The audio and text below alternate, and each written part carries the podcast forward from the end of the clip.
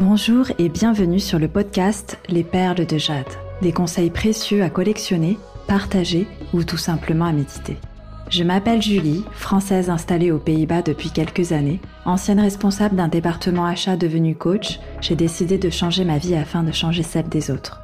Je vous aide à trouver de nouvelles pistes de réflexion et à passer à l'action afin d'être plus épanoui dans votre vie. Abonnez-vous sur la plateforme de votre choix pour ne manquer aucun épisode. N'hésitez pas à me rejoindre sur Instagram, à julie-du-bas UGS, afin d'échanger.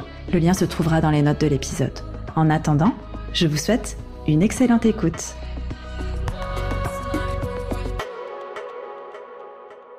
Hello à tous. Pour répondre à toutes les questions que j'ai reçues par rapport à mon voyage en Inde, je vous ai proposé de faire un podcast et de répondre à vos questions lors de cet épisode. Voici cet épisode tant attendu sur ma retraite en Inde. Déjà, je vous pose un peu le contexte. Je suis déjà allée en Inde en 2009 pour le boulot. J'étais alors acheteur textile. Euh, j'ai pas fait de visite touristique du tout. Je faisais juste des allers-retours euh, hôtel et lieu de rendez-vous. À l'époque, je me rappelle, j'avais atterri vers 7 heures du matin. J'étais allée dormir 30 minutes à l'hôtel habillée. J'avais pris ma douche, fait été changée. Et ensuite, euh, j'étais repartie directement en rendez-vous euh, après 30 minutes de, euh, de sieste. Je voyageais à l'époque en économie, donc j'avais pas très bien dormi dans l'avion. Et je sais que en enchaînant tous les rendez-vous, J'étais euh, très fatiguée et j'étais pas au top de ma forme pour négocier. Hein. À l'époque, euh, je devais négocier des contrats, auditer euh, des usines, etc. Donc, euh, donc voilà, j'en ai vraiment euh, appris énormément en voyageant de, de cette sorte-là euh, pour le boulot, enchaîner les rendez-vous, voyager en éco, atterrir en Europe et le dès le lendemain revenir au travail. Donc c'est aussi une des raisons pour lesquelles aujourd'hui, pour les longs courriers, je choisis de voyager en business pour profiter un maximum à l'atterrissage, dès l'atterrissage, de l'expérience. Donc que ce soit quand j'arrive à ma destination ou quand je reviens chez moi, pour pouvoir euh, bah, être au top pour euh, être disponible euh, pour ma famille et, et surtout pour ma fille. J'ai choisi tout d'abord, avant d'intégrer le groupe de retraite, parce que c'est une retraite qui s'est faite en groupe, j'ai choisi en fait d'y aller seule. Donc pour celles qui ont suivi mes stories privées sur Instagram, vous savez, j'ai choisi de faire un parcours touristique puisque j'avais rien visité la dernière fois et je m'étais toujours dit quand euh, je reviendrai en Inde, euh, je ferai au moins le Taj Mahal. Je vais pas vous cacher que la première fois que je suis venue en Inde, ça a été un gros choc culturel et émotionnel. Je m'attendais pas en fait à avoir euh, autant de pauvreté, autant de, de personnes. Ça a été vraiment un gros choc et j'étais pas prête. Et je pense que pour aller en Inde, il faut un minimum être prêt quand on est occidentaux, quoi. Donc ça, c'est une petite parenthèse. Ensuite, euh, par rapport à mon programme, donc j'ai fait trois jours de tourisme seul.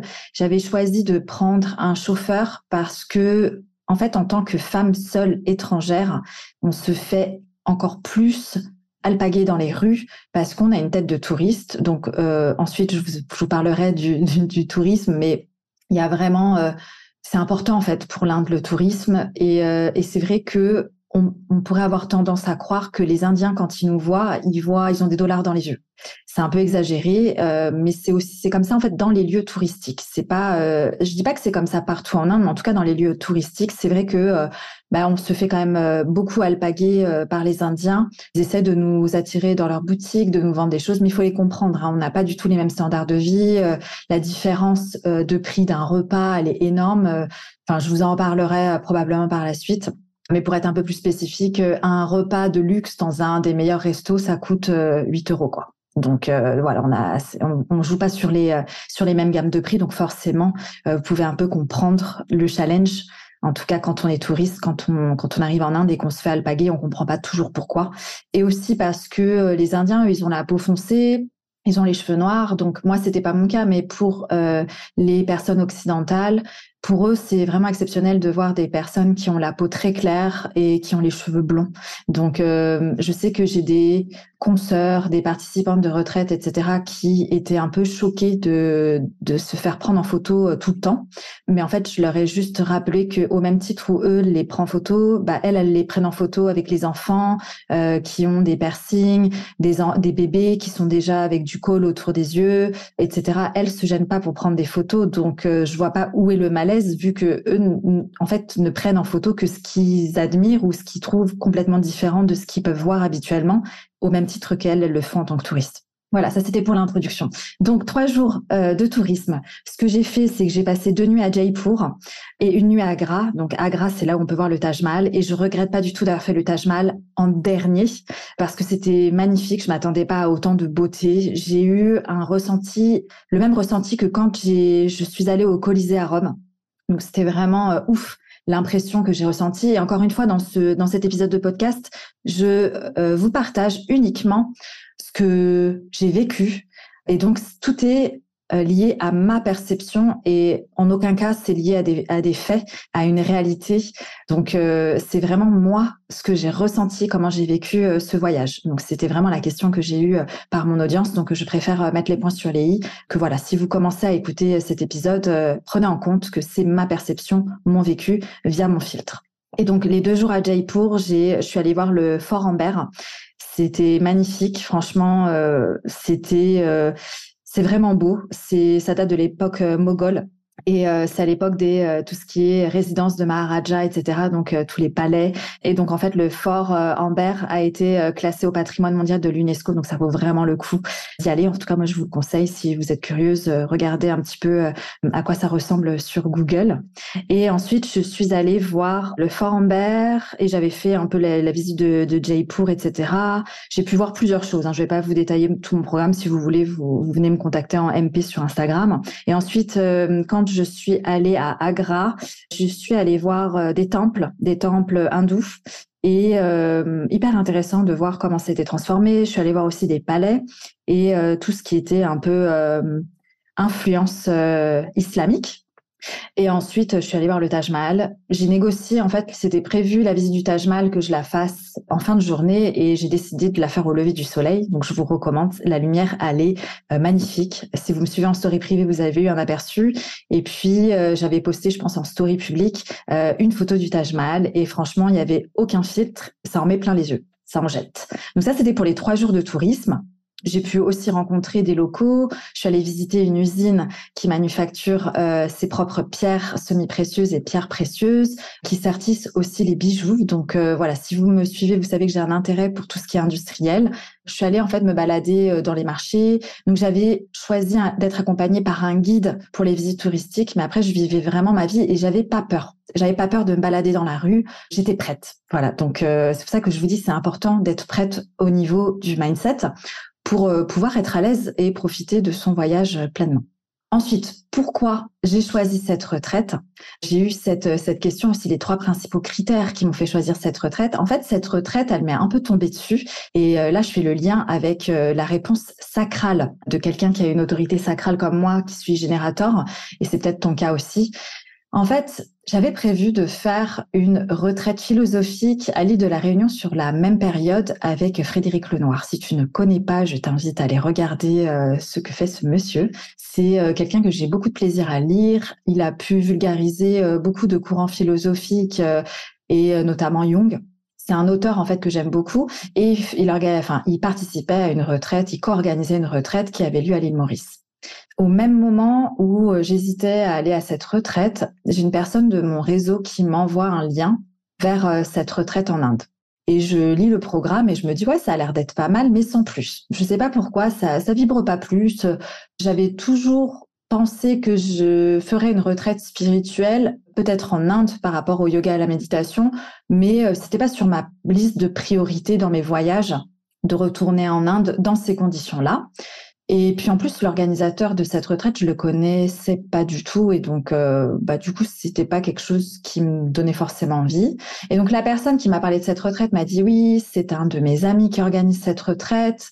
Je pense que tu pourrais vraiment kiffer. Regarde un peu le programme. Donc ça me disait pas plus que ça. Et en fait, ce que j'ai fait, et c'est là que je vous dis, je suis vraiment alignée avec mon autorité sacrale. J'ai contacté mon amie Amba. Donc, si vous ne la connaissez pas, c'est Amba Manipura. C'est une de mes amies depuis euh, depuis trois ans, et, donc euh, elle est originaire de l'île de la Réunion. Elle s'est formée au yoga en Inde. Si je me trompe pas, elle est aussi formatrice euh, pour les praticiens et praticiennes en énergétique. Et donc l'Inde, c'est ça, c'est c'est le yoga, c'est la méditation, mais également tout ce qui est chakra. Si vous ne saviez pas, en fait, le, Human Design inclut également le travail des chakras. Et on parle, au-delà des sept chakras indiens, on parle de neuf chakras, neuf centres énergétiques. Alors qu'en fait, j'ai découvert en allant en Inde qu'en fait, il y en avait beaucoup plus des centres énergétiques. Mais bon, bref, je n'irai pas euh, sur cette voie, peut-être dans un autre épisode si ça vous intéresse. Et donc cette retraite, euh, elle me disait pas plus que ça, mais bon, j'ai quand même euh, souhaité solliciter mon amie en bas, qui était la meilleure personne pour avec laquelle discuter de, ce choix. Et ce qu'elle m'a dit, c'est que voilà, ça dépend de tes attentes, parce que effectivement, la retraite avec euh, Frédéric Lenoir, c'était dans le luxe, il me semble que c'était un hôtel 5 étoiles et c'était dans un centre, enfin dans un lieu plutôt touristique.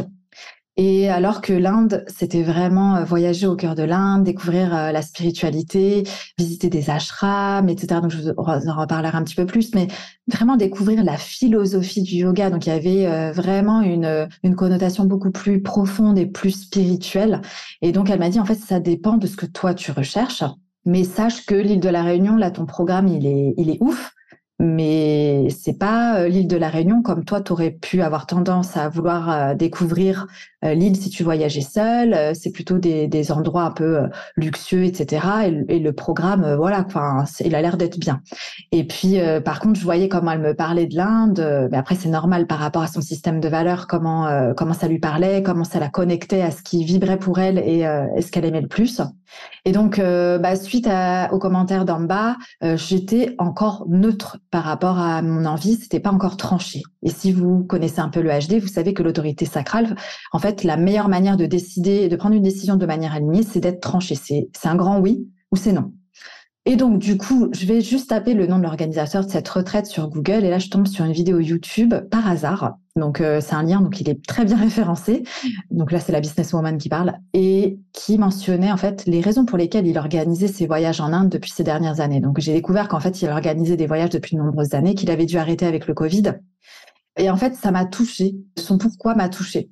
Et en fait, je me suis inscrite direct. Et à ce moment-là, j'avais euh, j'avais aucun doute et j'étais dans la certitude que c'était le voyage qu'il me fallait à ce moment-là. Donc voilà pourquoi j'ai choisi cette retraite, euh, non seulement pour le programme, mais surtout pour euh, ce qui vibrait, ce qui en fait me connecter à l'énergie de l'organisateur, ça a été game changer. Et bien sûr, au niveau mental, prendre les, le feedback de, de mon ami a été aussi hyper précieux parce que, en fait, l'expérience que j'avais envie de vivre pour une retraite, c'est pas euh, une retraite euh, où j'étais dans le luxe. J'avais vraiment, mon intention est vraiment de me connecter à quelque chose de beaucoup plus profond. Et donc euh, l'aspect philosophique que proposait Frédéric Lenoir était bah, amené à, à des réflexions profondes d'introspection. Alors que là, la retraite, c'est vraiment de l'introspection, mais aussi une connexion forte au corps. Donc c'est ça aussi qui m'a parlé. Donc voilà, mon intention quand j'y suis allée, c'était euh, vraiment de me reconnecter à ma spiritualité. Hein. Si vous me suivez depuis longtemps, vous voyez que je parle euh, un petit peu moins de spiritualité, que euh, j'ai été affichée sur un compte comme une coach New Age qui m'a en fait qui m'a beaucoup blessée à ce moment-là et voilà, j'en ai tiré de belles leçons et j'ai pu l'équilibrer depuis euh, et, ça va mieux. Mais au moment où je l'ai vécu, c'était très douloureux pour moi d'être euh, épinglée de la sorte, alors que bah, du coup, j'essaye d'œuvrer justement de manière la plus juste possible. Hein. J'ai une blessure de l'injustice donc, euh, donc voilà, c'est important pour moi. J'ai une porte 49 en soleil conscient, donc euh, c'est la porte des principes en HD. Donc euh, voilà, c'était vraiment quelque chose qui m'a challengée. Donc la spiritualité, je me suis vachement déconnectée de celle-ci pendant ces derniers mois. Et du coup, j'avais pour intention de reconnecter à cette spiritualité, de prendre du temps pour moi. Donc, j'ai décidé au dernier moment de couper tout ce que j'avais en cours euh, dans mes accompagnements, que ce soit mes accompagnements, mes espaces de groupe ou mes espaces individuels. Et euh, j'avais informé mon mari que voilà, je m'engageais à prendre des nouvelles de, de notre fille, mais euh, je m'engageais en aucun cas à l'appeler lui tous les jours, par exemple. Donc, j'avais vraiment prévenu et j'avais prévenu mes clientes et j'ai eu aucun reproche. Oh, parce que en fait, j'ai informé de mes intentions, de pourquoi euh, je voulais prendre du temps pour moi, etc. Et en fait, les gens trouvaient ça normal. Donc voilà, vraiment de, me focaliser sur moi. Moi, j'ai tendance, je suis dans, j'ai beaucoup, je le suis encore, à œuvrer avec le syndrome du sauveur. Euh, après, donc ça, on le voit aussi dans ma charte HD. Donc euh, ça a été juste confirmé. Je le savais déjà, mais ça a été confirmé. Et donc, euh, prendre cette opportunité pour rester focalisé sur mes besoins, sur mes envies, augmenter ce que je ressentais dans mon corps, ça a été quelque chose de d'inhabituel pour moi et de m'autoriser ça, c'est ça qui en fait qui a été game changer dans dans mon voyage. Qu'est-ce que je suis allée chercher? Donc cette connexion à moi, le fait de me focaliser sur moi, sur mes besoins comme je vous l'ai dit. Et euh, est-ce qu'elle a répondu à mes attentes? Oui et non. Oui, parce que j'ai su me reconnecter à moi, j'ai su euh, me couper des euh, interférences, entre guillemets, de ma vie de tous les jours et vraiment être à l'écoute euh, de, de, ce que j'avais envie. Et c'est pour ça qu'en fait, mes accompagnements ont évolué depuis mon retour d'Inde parce que je me connecte plus fort à ce que j'ai envie de faire, comment j'ai envie d'impacter, comment j'ai envie d'accompagner et les besoins de mes clientes de cœur. Et non, d'un côté, non, ça n'a pas répondu à mes attentes. Pourquoi? Alors, d'un côté, oui non. Donc, non parce que je m'attendais à faire du yoga postural, le yoga postural, euh, le yoga que je pratique en tant que bonne générateur, qui est très yang, qui euh, qui sollicite du cardio, etc. Et en fait, on a fait euh, essentiellement du yoga respiratoire. Moi, j'appelle ça du yoga respiratoire, qui est aussi proposé dans le yoga Kundalini. Donc pour ça, euh, c'est vrai que j'ai eu un peu une déception et en fait c'est dû à ma vision du yoga et pas du tout à ce que propose l'organisateur parce que en fait lui n'a pas dit quel type de yoga, il nous a juste dit qu'on allait faire du yoga. Donc non dans le sens où je trouve que euh, bah après ça c'est mon côté euh, très productivité où en fait ça aurait pu être plus fluide en fait dans l'expérience. Donc voilà, ça c'est juste mes retours. J'irai pas dans le détail parce que ça a aucun intérêt, mais voilà, ça a répondu à mes attentes, oui et non. Est-ce que j'ai eu des surprises? Des surprises entre guillemets, oui. En fait, euh, bah, j'étais l'une des plus jeunes. On était deux, deux filles à avoir moins de 40 ans. Donc euh, ça, c'était une surprise parce que comme je connais pas l'organisateur, je connais pas son audience. Donc du coup, ça a été assez surprenant. Il y avait une nana qui avait, je pense, une trentaine d'années, et puis moi, et puis les autres, euh, il y en avait une qui avait, je pense, 42, et puis les autres, bah, la moyenne d'âge, c'était plutôt 55, je dirais. Donc ça, ça a été ma, ma surprise. Qu'est-ce que j'y ai fait? Comment je l'ai vécu? Ben, En fait, euh, c'était vraiment une retraite qui mêlait énormément de pratique et d'introspection, dans le sens où le, le matin au réveil à jeun, on allait faire notre séance de yoga. Donc euh, cette séance de yoga, elle durait entre une heure et une heure et demie. Et chaque soir, on faisait de la lecture d'un ouvrage philosophique euh, sur le yoga donc, euh, c'est les écrits d'un sage, un maître, en fait, yogi, qui date de 1977 et dont les écrits peuvent résonner encore aujourd'hui. On faisait de, l'introspection aussi parce qu'il y a des questionnements qui sont dans cet ouvrage qui peuvent être encore d'actualité. Donc, ça nous menait à, des réflexions et euh, on faisait de la méditation. Donc, euh, je trouvais que c'était vraiment un bon mix. et honnêtement, c'était juste parfait par rapport à ce rythme-là. Et la journée, ce qu'on faisait, c'est qu'on visitait des, ashrams. Donc, euh, des ashrams, ce sont euh, des centres de formation, des centres d'éducation. Je vous laisserai chercher sur Google. On allait dans des temples et en fait, on méditait même, euh, ça pouvait être n'importe où. On pouvait méditer dans des temples, dans des ashrams, au bord du Gange, qui est le fleuve dans lequel les Indiens se purifient. Et en fait, c'était vraiment un, un bon moment où même si l'Inde est un pays qui est surpeuplé. Euh, je ne sais pas combien de millions d'habitants il y a euh, juste en Inde. Je me rappelle plus. Hein. Je n'ai pas une très bonne mémoire pour les chiffres euh, de la sorte. Du coup, ça nous a permis de, savoir nous mettre dans notre bulle. Donc, c'était hyper, enfin, je sais pas, paisible. Voilà, de pouvoir en fait avoir cette capacité de se créer des bulles parmi la foule. Et donc, il y avait tout un programme euh, par rapport à l'Inde, euh, la retraite qu'on a faite. On a bougé, hein. on n'est pas resté au même endroit. Euh, si vous avez un peu suivi, en fait, on est parti de Delhi. On a passé 13 jours et 12 nuits. Et euh, ce qu'on a fait, c'est que euh, bah, les moments forts, en fait, il y avait euh, une semaine qu'on a passé à Rishikesh, qui est le centre mondial du yoga. On a fait une séance de, de yoga Kundalini dans un centre de yoga, donc c'était pas avec notre organisateur qui est aussi formateur de yoga, mais c'était avec une autre une autre intervenante. On a fait le lever du soleil, donc on s'est levé à 3h30 pour aller pour un départ à 4h du matin pour aller voir le lever du soleil sur la chaîne de l'Himalaya. Après, comme je vous ai dit, on a pratiqué vraiment tous les jours yoga et méditation, euh, peu importe où c'était. On a aussi euh, pas mal chanté des mantras. C'était vraiment chouette. Et on a visité aussi des sites un peu plus euh, touristiques comme un minaret. On a visité la maison de Gandhi. Donc voilà, en gros, c'était vraiment ce genre de retraite. Pour, pour moi, c'était ok. On a fait donc Delhi, Dehradun et ensuite Rishikesh et ensuite on est revenu à Delhi. Qu'est-ce qu'on a fait à Dehradun? On a fait euh, tout ce qui est yoga et méditation et puis euh, on a fait surtout la visite euh, d'un monastère tibétain.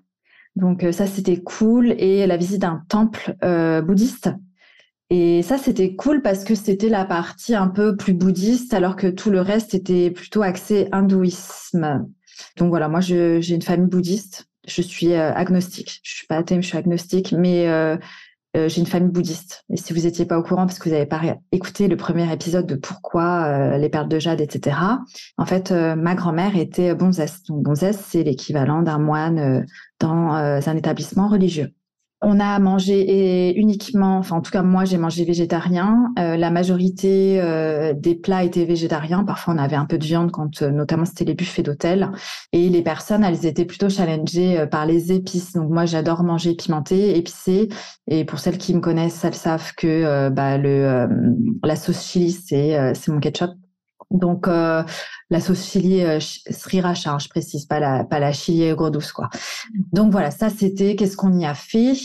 Les journées types, c'est ce que je vous disais. Donc le matin yoga, euh, la journée les visites, le soir méditation. Et ce qui a été aussi challenging, c'était d'être 24 sur 24 avec des gens parce que même dans la chambre, on était en coloc. Donc moi, j'ai eu une coloc pendant euh, les 13 jours. Je me suis bien entendue avec elle. C'est une euh, femme qui euh, a 64 ans. Elle est vraiment rigolote, etc. Enfin, elle a l'âge de ma mère quasiment.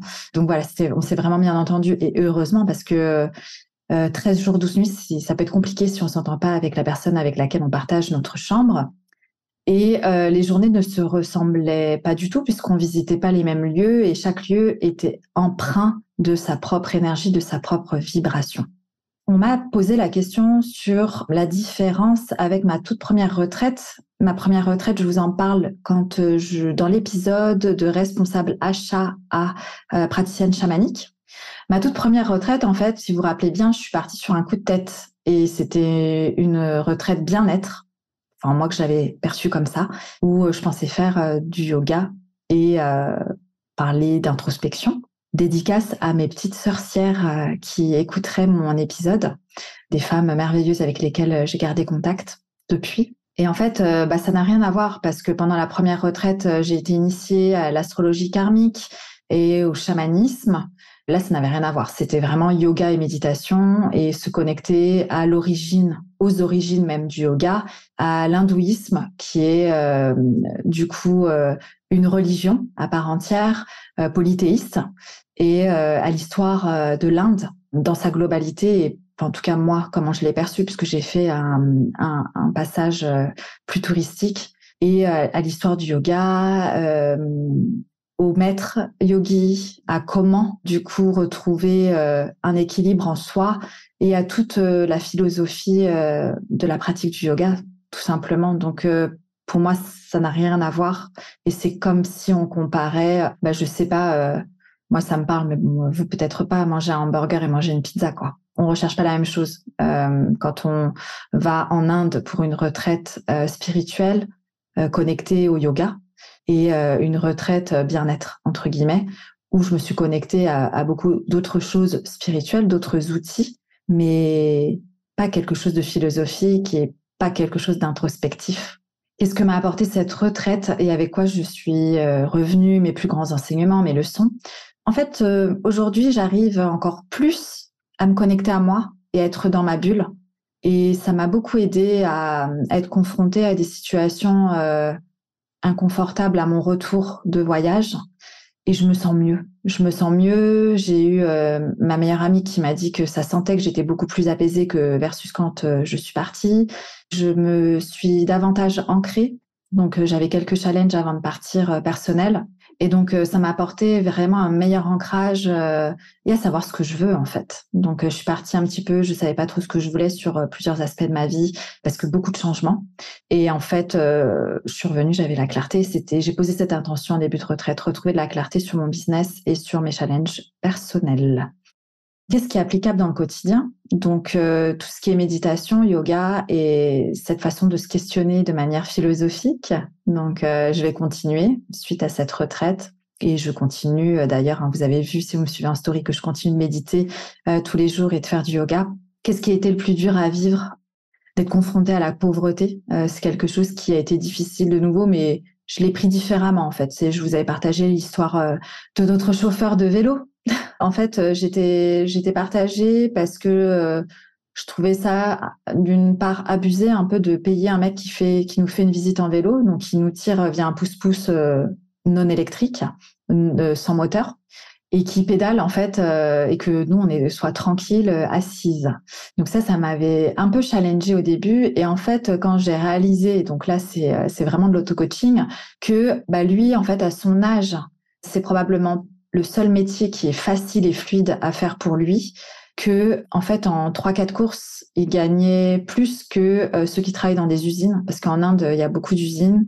Voilà, si on si on travaille pas dans le tourisme, on travaille dans des usines la majorité du temps et de me reconnecter à ça, qu'est-ce que ça pouvait lui permettre de faire de, de participer en fait en lui payant une course qui pouvait nourrir sa famille, qui pouvait continuer de, de faire son activité, qui pouvait peut-être quitter plus tôt euh, ses heures de travail, etc qui n'était pas obligé de rester jusqu'à la fin de la journée.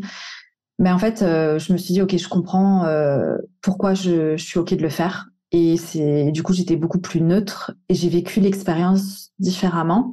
Ce qui a fait que ça, à l'intérieur de moi, ça a vibré différemment. J'étais beaucoup plus souriante avec le monsieur. J'avais envie de discuter avec lui. Et c'est ça aussi la beauté euh, de l'équilibrage des perceptions, je trouve parce que euh, quand on euh, impacte nos pensées, on impacte euh, en ricochet nos actions, nos comportements et comment les gens nous perçoivent. Donc, donc du coup, ça, ça a été un peu dur à vivre. Aussi, les, les femmes, en fait, là-bas, c'est un peu comme les manouches en France. Elles sont avec des bébés maintenant euh, en Inde. Et en fait, j'ai discuté avec des gens et c'est avéré qu'aujourd'hui, il y a beaucoup de trafic euh, d'enfants en Inde. Il y a des mafieux qui récupèrent les bébés, qui les foutent dans les bras euh, des femmes qui vont mendier. Euh, qui mendient pas passivement en, étant euh, par terre, mais qui vont vraiment voir les touristes en leur disant oui, s'il vous plaît, pour nourrir mon bébé et tout ça. Et en tant que maman, c'est vrai que ça peut être challenging. Ensuite, les sollicitations euh, de partout, je vous en ai parlé, le fait qu'ils quémandent de ma perception des pourboires, c'est difficile parce que nous, dans notre culture, on n'est pas habitués. Donc, les Anglais, Américains, ils sont très habitués, mais nous, non, en France, par exemple, euh, ou aux Pays-Bas. Et euh, c'est vrai que euh, penser à donner des pourboires tout le temps, dès qu'on nous ouvre la porte, dès qu'on nous porte la valise, dès qu'on nous indique le chemin dehors, c'est, je trouve que ça devient en fait malsain à force. Du coup, on sait même plus si les gens en fait sont juste gentils ou s'ils veulent euh, des thunes. Donc, si vous voulez, moi j'ai tendance à apporter ma valise. Et c'est vrai que quand j'avais pas de cash, j'étais un peu gênée de pas pouvoir donner de pourboire, donc je préférais porter ma valise. Alors qu'en fait, il y a des mecs qui, que ça ne dérangeait pas parce que c'était leur métier. Ils étaient groom dans les hôtels. Bah, du coup, c'était à la limite, euh, c'était un peu euh, bizarre de voir une jeune femme porter sa valise de, de 20 kilos dans les escaliers, etc. Alors que limite, c'était peut-être moins gênant pour lui que je donne pas de pourboire que de me voir en fait faire ça. Et puis, bah, ce qui était plus dur à vivre, donc pas pour moi, mais pour euh, les d'autres participants de retraite, c'est les épices. Quoi, il y en a qui ont été malades et euh, même si elles avaient demandé de ne pas manger épicé, bah, c'était quand même trop épicé pour certaines. Et il y en a plusieurs qui ont été euh, malades. Qu'est-ce qui été le plus facile de suivre mon flot ça, c'était le plus facile. C'est-à-dire que quand j'avais besoin d'être toute seule, je vous ai dit, en fait, on était 24 sur 24 avec des gens. Dès qu'on avait du temps libre, bah, moi, je m'esquivais seule quand euh, j'en avais besoin. Et donc, euh, bah, les autres participants ont remarqué. Il y avait que deux hommes hein, dans notre retraite. Sinon, c'était que des femmes et on était 15 euh, ou 14, je sais plus. Et qu'est-ce qui a été donc le plus facile? C'est de, bah, de, d'incarner, en fait, qui j'étais et de partir sans avoir peur du jugement des gens et des personnes qui disaient oh là là euh, Julie elle part toute seule euh, oh j'ai remarqué que tu partais seule etc et en fait oui parce que je suis j'étais pas là en fait. Mon mon intention n'était pas de connecter avec des gens pour cette retraite, mais vraiment de me retrouver moi. Donc j'étais euh, complètement alignée avec ça. Et d'ailleurs, ma colloque de chambre l'a très bien compris. Hein. Euh, c'était hyper euh, fluide entre nous, donc elle me laissait faire ma life et je me suis pas du tout sentie submergée par son énergie. Donc ça, c'était cool. Pourquoi et pour qui je conseille cette retraite? Bah Pour les personnes qui aiment le yoga, qui euh, ne s'attendent pas du yoga postural, euh, qui aiment la méditation, mais je conseille pas des personnes débutantes. Je conseille des personnes qui sont déjà dedans. Et donc des personnes qui aiment le dev perso, qui, qui aiment euh, l'introspection, qui sont ouvertes au challenge et qui sont ouvertes d'esprit. Voilà, après, si vous allez vraiment à cette retraite, bah, attendez-vous à ce que la moyenne d'âge soit plus vers les 55 ans et puis que bah, si vous y allez en espérant rencontrer euh, l'homme de votre vie qui serait branché sur la même fréquence que vous, bah, pas forcément parce que bah, c'est majoritairement des femmes. voilà. Il était le budget euh, retraite et logement inclus c'était demi-pension pour, euh, pour info. Donc, on avait le dîner et le petit déjeuner. Et le déjeuner était à notre charge. Et donc, on était dans des hôtels, euh, assez luxueux, moi, je dirais. Donc, je crois que c'était, ils avaient dit trois étoiles de mémoire. Mais euh, moi, de ma perception, qui, moi qui voyage beaucoup, c'était plus du 4 étoiles pour de l'Inde, voire du 5 étoiles pour de l'Inde. Parce que même moi, quand j'étais en déplacement, j'ai pas eu ce genre d'hôtel. Donc, donc c'était assez luxueux. Le prix par personne en chambre double, parce qu'on peut prendre des chambres individuelles à l'époque où j'ai réservé, c'était 1840 euros. Et donc, ça comprenait euh, la chambre double. Et donc, après, on rajoute un extra si on veut être en chambre individuelle. Du coup, ça comprenait la chambre double, la demi-pension, petit déjeuner et dîner, une promenade en cyclopousse dans la ville de Delhi. Donc, euh, c'est un pouce-pouce vélo, euh, pas moteur, pas électrique, dans la vieille ville et c'était vraiment cool. Ça comprend du coup la prestation de l'organisateur en tant qu'intervenant accompagnateur et enseignant yoga. Ça comprend la prestation du, de notre guide francophone qui nous a accompagnés tout du long et franchement il était génial. Euh, j'ai eu un autre guide pour le Taj Mahal, j'étais dégoûtée parce que franchement euh, j'ai vu la, la différence. Hein. On peut pas forcément voir la valeur qu'a quelqu'un jusqu'à ce qu'on soit confronté à pire. Et euh, je trouve que euh, c'est le cas dans les relations euh, amoureuses, dans les collaborations et dans l'amitié. Donc, on a tendance, c'est humain, de comparer et en fait, on peut pas avoir conscience de la valeur de ce qu'on a jusqu'à ce qu'on le perde. Ce serait un petit peu mon apprentissage par rapport à ça, parce que j'ai eu ce guide-là que j'ai eu pendant la retraite par hasard, je l'ai eu pour euh, mon séjour touristique de trois jours avant la retraite. Sauf que comme j'ai demandé à changer le plan et d'avoir le Taj Mahal le matin à 6h30 pour le lever du soleil, du coup, ils m'ont mis un autre guide. Et là, j'ai vu la diff, j'ai fait waouh! En fait, j'avais tellement de chance d'avoir l'autre guide et de le retrouver après. Donc, euh, donc voilà, ça comprend également le transport en voiture et en bus climatisé. C'était cool. Les entrées pour les visites des différents monuments, des différents sites, tous les frais de transport, les porteurs, les pourboires, etc. Tout était euh, compris, les taxes du gouvernement, les péages, les parkings et le carburant. En gros, ce que ça ne comprenait pas, c'était euh, nos billets d'avion, les déjeuners, on a fait une journée de randonnée complète, celle où je, mon genou il a lâché là. Euh, ça c'était pas compris. L'entrée, la participation, je crois que c'était 5 euros et c'était pas compris dedans. Et je crois qu'il y a qu'une personne qui n'est pas venue euh, parce qu'elle s'était fait opérer du genou. Euh, sinon tout le monde est venu. rando de environ 8 heures. Enfin franchement, elle était hardcore. Je pense que c'était vraiment pas pour les débutants et même moi qui ai l'habitude de randonner, mon genou il a lâché. J'ai trouvé ça hyper compliqué de la finir. Et même si j'avais été avec mon genou en bon état, j'aurais trouvé quand même cette randonnée euh, assez difficile. Bref.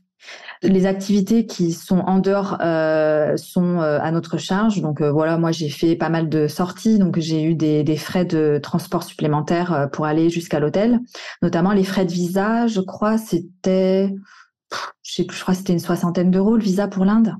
Les boissons et les dépenses personnelles, donc moi j'ai pas dépensé beaucoup plus. Les pourboires pour le guide francophone, c'était 5 euh, euros par jour et, les et le chauffeur, c'était 2 euros par jour. Et ensuite, euh, les, euh, tout ce qui est porteur, restaurant, etc., on a négocié pour que ce soit inclus. au final, parce que c'était pas censé être inclus et finalement c'était inclus. Voilà pour les réponses. Je ne sais pas si vous avez d'autres questions. Moi, j'avais pensé à vous apporter un peu plus de contenu par rapport à mon voyage. Donc là, c'est le contenu bonus en dehors des questions que j'ai reçues. Il y a très peu de chats en Inde. J'en ai vu deux parce que ils considèrent les Indiens que, les chats ils portent malheur. Après, sachez que en tant que bonne sorcière, en fait, euh, moi je dis toujours que les chats sont un lien entre le monde des vivants et le monde des morts. Donc, euh, donc voilà. Après, ça peut, ça peut faire peur et je comprends. Euh, mais il y a très peu de chats en Inde. Il y a beaucoup de chiens et de vaches en pleine rue. En Inde, en fait, ils vivent avec euh, le mantra tout est possible. Ça, j'ai adoré et je pense que c'est ce avec quoi je repars euh, de l'Inde et pas uniquement de la retraite, c'est que tout est possible. Ils disent rarement non.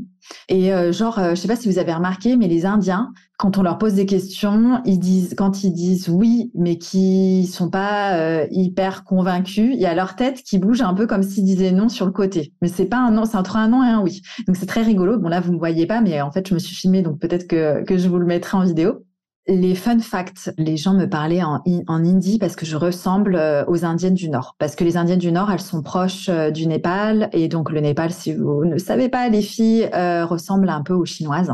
Donc, vraiment, les traits asiatiques sont plus marqués dans le nord de l'Inde. Donc, j'ai eu énormément d'Indiens qui m'ont parlé en hindi. Euh, moi, je suis arrivée solo et je suis repartie solo. Donc, j'ai eu euh, en tout quatre jours seul, donc trois jours à mon arrivée et un jour au départ. Et ça m'a pas du tout dérangé de vagabonder seule. J'ai eu tellement raison de prendre un chauffeur et de prendre un guide pour les visites parce que ça m'a fait gagner du temps.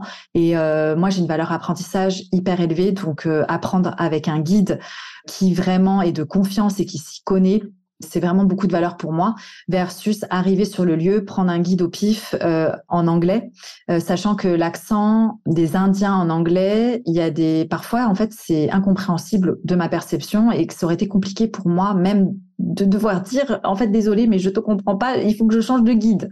Voilà. Ensuite, tout ce qui est partir seul en Inde, moi je dis toujours en fait respecter la culture euh, du pays que vous visitez. Donc, sachant que l'Inde c'est un pays où la religion prédominante est l'hindouisme, mais qu'il y a aussi des, le bouddhisme et euh, l'islam qui sont fort présents. Voilà, respecter. Donc, euh, si c'est coutume de se couvrir les bras et euh, se couvrir les jambes et le ventre et le cou, enfin le cou, le décolleté, bah respecter ça parce que j'ai quand même vu des personnes qui qui respectaient pas ça. Après, c'est leur choix et c'est ok. C'est pas que je vais les juger, mais je dis juste, bah c'est comme quand nous les personnes qui arrivent en Europe, genre des Chinois qui ont l'habitude de cracher dans la rue et qu'on trouve ça dégueulasse en fait. C'est juste bah, de faire un peu attention pour s'adapter.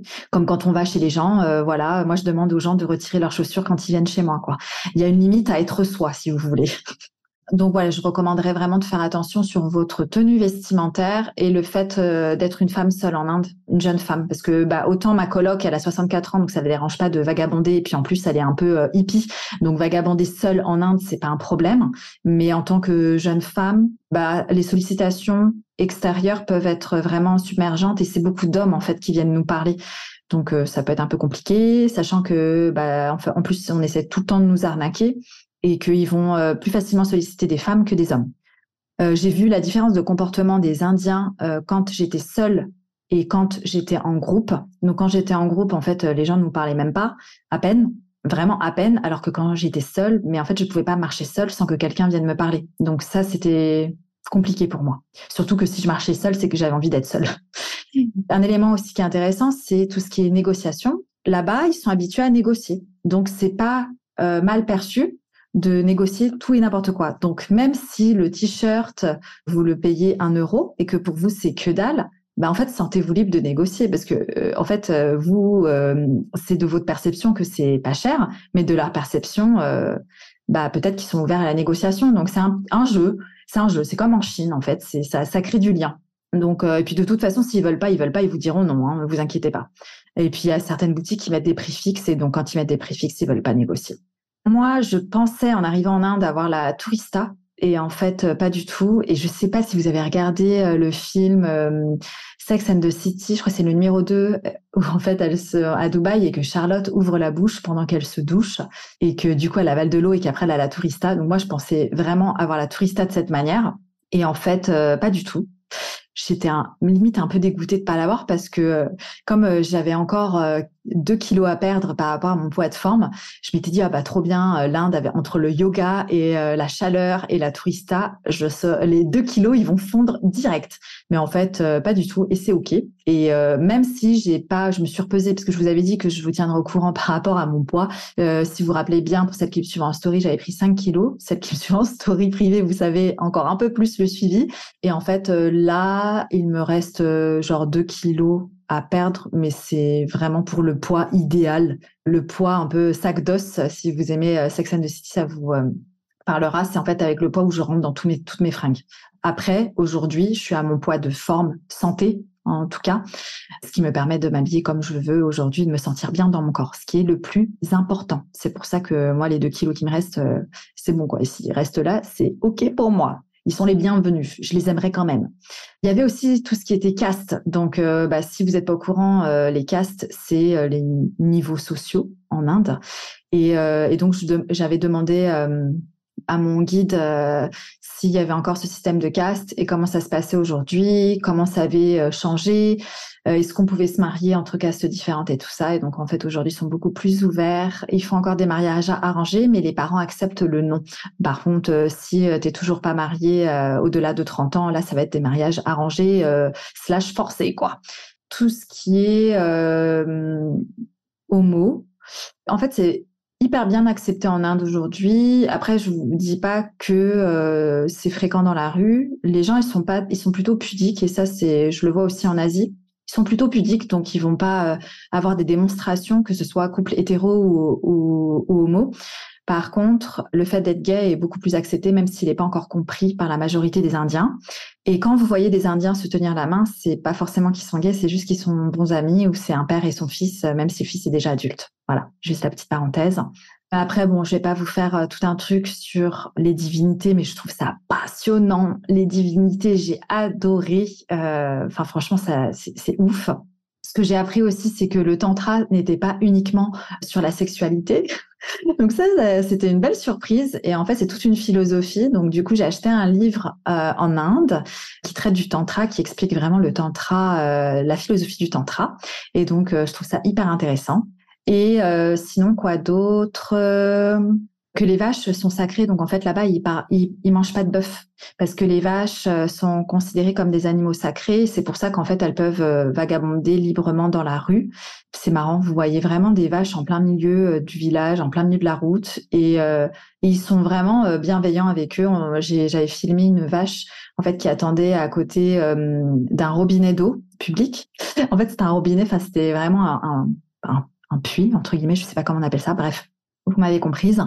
Et donc la, vache attendait à côté, puis en fait euh, les habitants ouvrent le robinet pour que les vaches puissent boire de l'eau fraîche, quoi. Donc ça c'est chouette.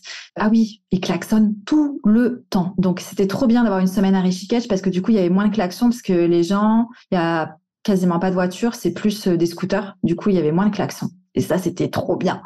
Parce qu'en en fait, euh, il y a des klaxons tout le temps, toute la journée. Ça peut être hyper submergent pour les gens qui ont, du coup, une sensibilité auditive. Et ça, d'ailleurs, on peut le voir dans votre design, hein, dans votre charte HD, on peut le voir. Donc ça, ça peut être encore plus challenging pour ces personnes-là. Une autre question qu'on m'a posée sur tout ce qui est astrologie védique, donc ah oui, sur l'Ayurveda. J'ai fait une consultation ayurvédique et en fait, comment ça se passe? C'est euh, en fait le docteur, il nous euh, prend notre pouls et à partir de notre pouls, il détermine notre profil, notre euh, et donc ouais c'est ça que moi je dirais profil. Hein, c'est mon vocabulaire, mais c'est pas le vocabulaire technique. Et donc à partir de là, vous pouvez savoir quel profil vous avez et quelle alimentation est plus juste pour vous, quel rythme, etc. Donc il peut voir plein de trucs par rapport à votre santé.